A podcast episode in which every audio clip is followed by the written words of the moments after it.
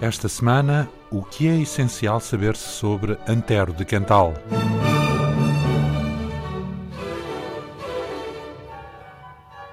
Antero de Quental nasceu na ilha de São Miguel, em Ponta Delgada, em abril de 1842. Era descendente de uma das mais antigas famílias de colonizadores micaelenses. O avô, André de Quental, signatário da Constituição de 1882, era grande amigo de Bocage, e o pai, Fernando de Quental, foi um dos chamados Bravos do Mindelo. Antero recebeu de Castilho as primeiras lições que continuaram no Colégio do Pórtico, em Lisboa. Por volta dos 10 anos de idade, Antero terá ouvido recitar a Ode a Deus, de Alexandre Herculano, que, segundo o próprio testemunho, lhe causou profunda impressão. Foi como que a revelação de um mundo novo e superior escapava-me o sentido de muitos conceitos, a significação de muitas palavras, a minha nascente intuição do ideal religioso achava uma expressão reveladora na poesia grave e penetrante daquele hino sacro. Em 1858, Antero matriculou-se no primeiro ano de Direito da Universidade de Coimbra, tornando-se rapidamente o líder da juventude coimbrã e seu porta-voz contra o conservadorismo intelectual, moral e político da época. Para isso, muito contribuíram as poesias que ia publicando nos jornais literários de Coimbra, como O Académico, que fundou com João de Deus e Alberto Sampaio. Em 1861, publicou os Sonetos de Antero e, no ano seguinte, fundou a Sociedade do Raio, uma sociedade secreta cuja finalidade era derrubar o reitor Basílio de Sousa Pinto, odiado pelos alunos em virtude das severas e anacrónicas medidas que decretava. Antero redigiu então o Manifesto dos Estudantes de Coimbra, assinado por 314 alunos e onde se protestava contra a legislação universitária, atrasada três séculos. O reitor acabaria por ser substituído. Menos bem-sucedida foi a Rulinada, movimento contra o Duque de Lolé, Rolim de Moura, o qual se recusara a conceder um perdão de ato por ocasião do nascimento do príncipe Dom Carlos, gesto que a Academia considerou ofensivo. Os tumultos que se seguiram motivaram o envio de tropas para Coimbra, tendo os estudantes decidido abandonar a cidade. Quem tiver no peito um coração de homem livre, volta as costas ao militarismo e sai de Coimbra. E vai para onde? Para a terra que foi berço da liberdade portuguesa. Vai para o Porto. Este êxodo estudantil saldou-se por uma amnistia. No verão de 1865 surgem as odes modernas, grandemente influenciadas por Michelet, Proudhon e Hegel.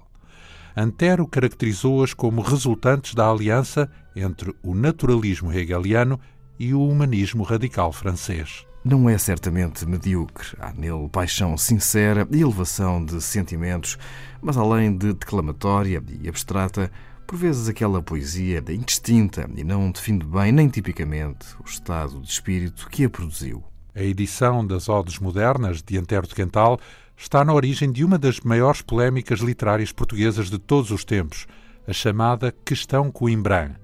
Castilho, o antigo professor de Antero, ao escrever uma carta ao editor António Maria Pereira, enaltecendo as qualidades poéticas do poema da mocidade, de Pinheiro Chagas, ridicularizava as odes modernas de Antero e as tempestades sonoras de Teófilo Braga, confessando-se incapaz de enxergar para onde iam os autores devido às alturas de águia em que voavam.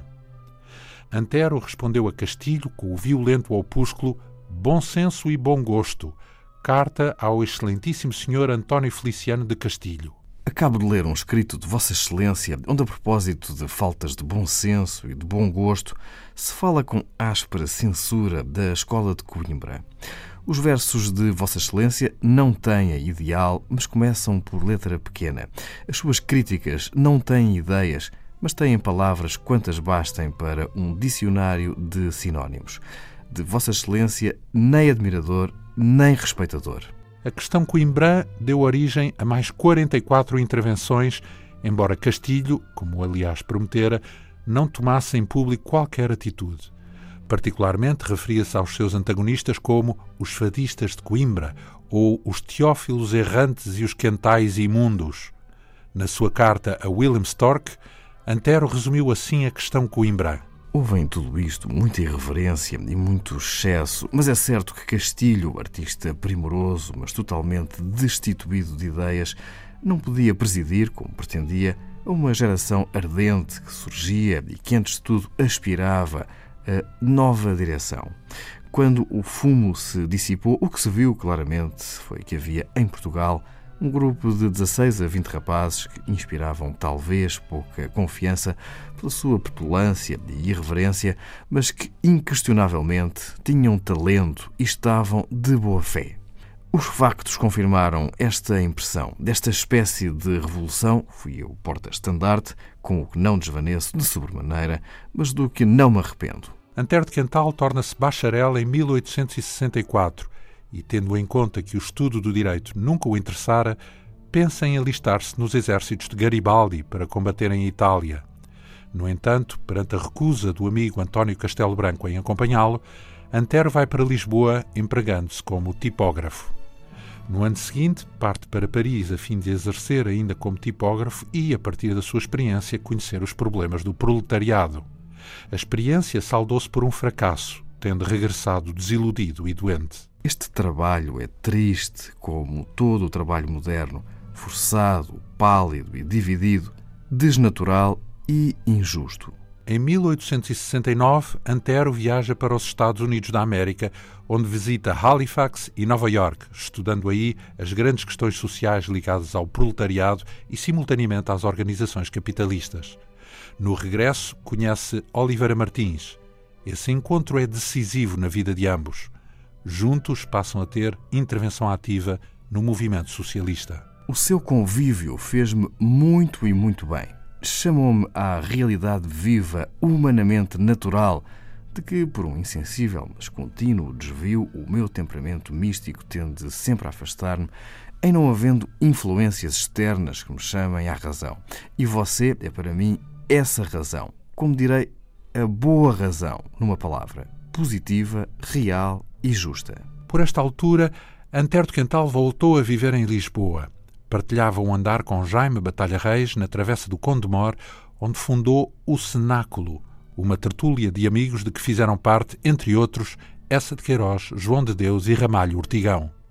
No início da década de 1870, começa o período de grande atividade política de Antero no movimento socialista. Funda associações, publica folhetos de propaganda e introduz em Portugal a Associação Internacional dos Trabalhadores, uma secção da Internacional que recebeu a visita do genro de Marx, Paul Lafargue. É também um dos fundadores da Associação da Fraternidade Operária, da qual se afasta por não ter sido aprovada a doutrina Proudhon que defendia e que Fontana não aprovava. É também por esta altura que funda e dirige a República, jornal da democracia portuguesa. Fui durante uns 7 ou 8 anos uma espécie de pequeno La Salle e tive a minha hora de vã popularidade. Consumi muita atividade e algum talento, queria reformar tudo, que nem sequer estava a meio caminho da formação de mim mesmo. Todavia, o período mais agitado da vida pública de Antero é aquele em que têm lugar as conferências democráticas, ou do Casino, que se inauguram a 22 de maio de 1871 no Casino Lisbonense conferências que pretendiam agitar na opinião pública as grandes questões da filosofia e da ciência moderna e estudar as condições de transformação política, económica e religiosa da sociedade portuguesa. Após uma primeira conferência intitulada O Espírito das Conferências, Antero pronunciou a segunda conferência, Causas da Decadência dos Povos Peninsulares nos Três Últimos Séculos, sem dúvida o seu artigo mais conhecido. Paralelamente à ação política e panfletária, Antero não abandona a atividade poética. A minha poesia tem sido sempre para mim coisa sincera e tirada cá de dentro. Em 1872 surgem as Primaveras Românticas, versos dos 20 anos. Na mesma altura escreve o que considera a sua melhor obra em prosa, Considerações sobre Filosofia da História Literária Portuguesa. No ano seguinte, a morte do pai, obriga Antero de Quental a regressar aos Açores e um ano depois adoece com uma psicose maníaco-depressiva. Em 1874, adoeci gravissimamente com uma doença nervosa de que nunca mais pude restabelecer-me completamente. A força da inação, a perspectiva da morte vizinha, a ruína de muitos projetos ambiciosos, e uma certa acuidade de sentimentos própria da nevrose puseram-me novamente e mais imperiosamente do que nunca em face do grande problema da existência. A minha fraqueza é tal que a menor aplicação me deixa prostrado do cérebro. Ainda assim, Antero funda, com Batalha Reis, a revista O Ocidente, onde essa de Queiroz viria a publicar a primeira versão do Primo Basílio. São desta época, por exemplo, Os Cativos, Entre Sombras e O Hino da Manhã, que constituem talvez os poemas típicos do pessimismo português. Como a medicina nacional de Sousa Martins e Curri Cabral não conseguia proporcionar-lhe qualquer alívio, Antero decide ir a Paris consultar Charcot. Começo a estar cansado e é forçoso decidir isto: se morro ou se vivo. O estado de moribundo é coisa muito tediosa. Charcot receita-lhe uma cura hidroterapêutica num estabelecimento em Bellevue, cujos resultados se revelam ineficazes. De regresso a Portugal, Antero adota as duas filhas de Germano Meireles, um dos seus maiores amigos da época de Coimbra, que falecera em 1877. Surge então a candidatura a deputado pelo Partido Socialista às eleições gerais de 1879 e 1880. Depois da edição de sonetos na Biblioteca da Renascença no Porto, Antero decide sair de Lisboa e fixa residência em Vila do Conde, na companhia das filhas adotivas. Os cerca de 10 anos que irá passar na pequena vila nortenha vão ser os mais calmos da sua existência. A proximidade de Oliveira Martins no Porto e de Alberto Sampaio em Famalicão proporciona-lhe uma relativa pacificação de espírito.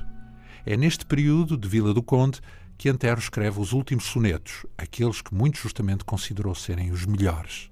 Voz interior, na mão de Deus e, sobretudo, solemne verba, eram para Antero algo de novo, a verdadeira poesia do futuro. Os amigos começaram então a pressioná-lo para que publicasse uma coleção completa dos seus sonetos, cerca de uma centena, da qual uma boa parte era inédita. Os sonetos completos sairiam em 1886 graças aos esforços de Oliveira Martins, que organizou e prefaciou a edição. Assim se encerra o ciclo poético de Antero de Quental, com a promessa de que as suas ideias filosóficas seriam largamente desenvolvidas em boa prosa. Logo em 1886, o escritor publica uma série de artigos com o título A Filosofia da Natureza dos Naturalistas, seguindo-se-lhe o famoso ensaio Tendências Gerais da Filosofia na segunda metade do século XIX.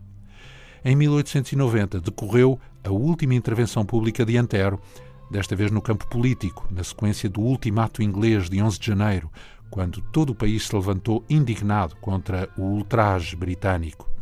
Com o governo totalmente desautorizado, respirava-se um clima de quase revolução interna.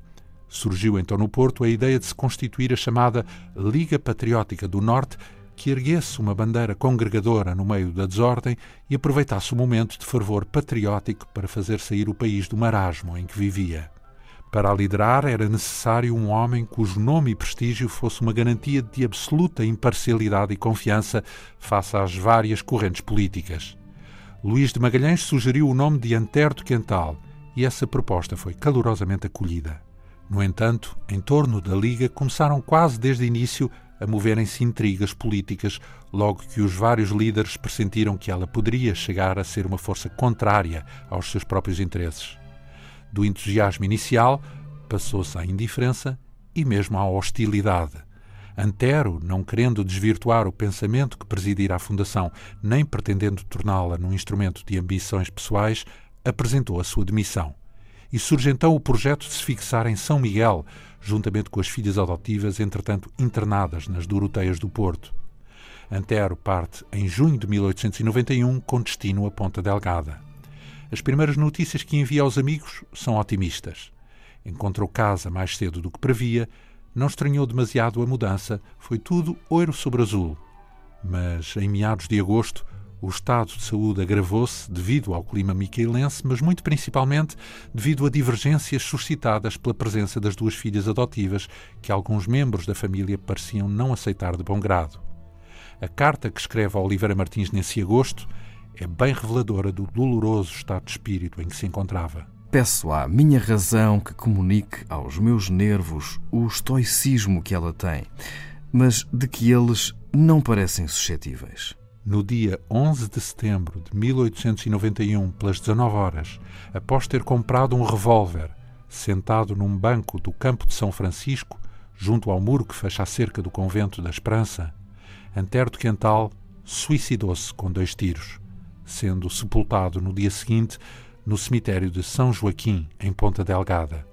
Um final muito diferente daquele que descreveu na carta autobiográfica enviada ao amigo Stork, onde afirmava a esperança no final de vida de acordo com a evolução espiritual que deixou expressa tanto nos sonetos como nas tendências gerais da filosofia.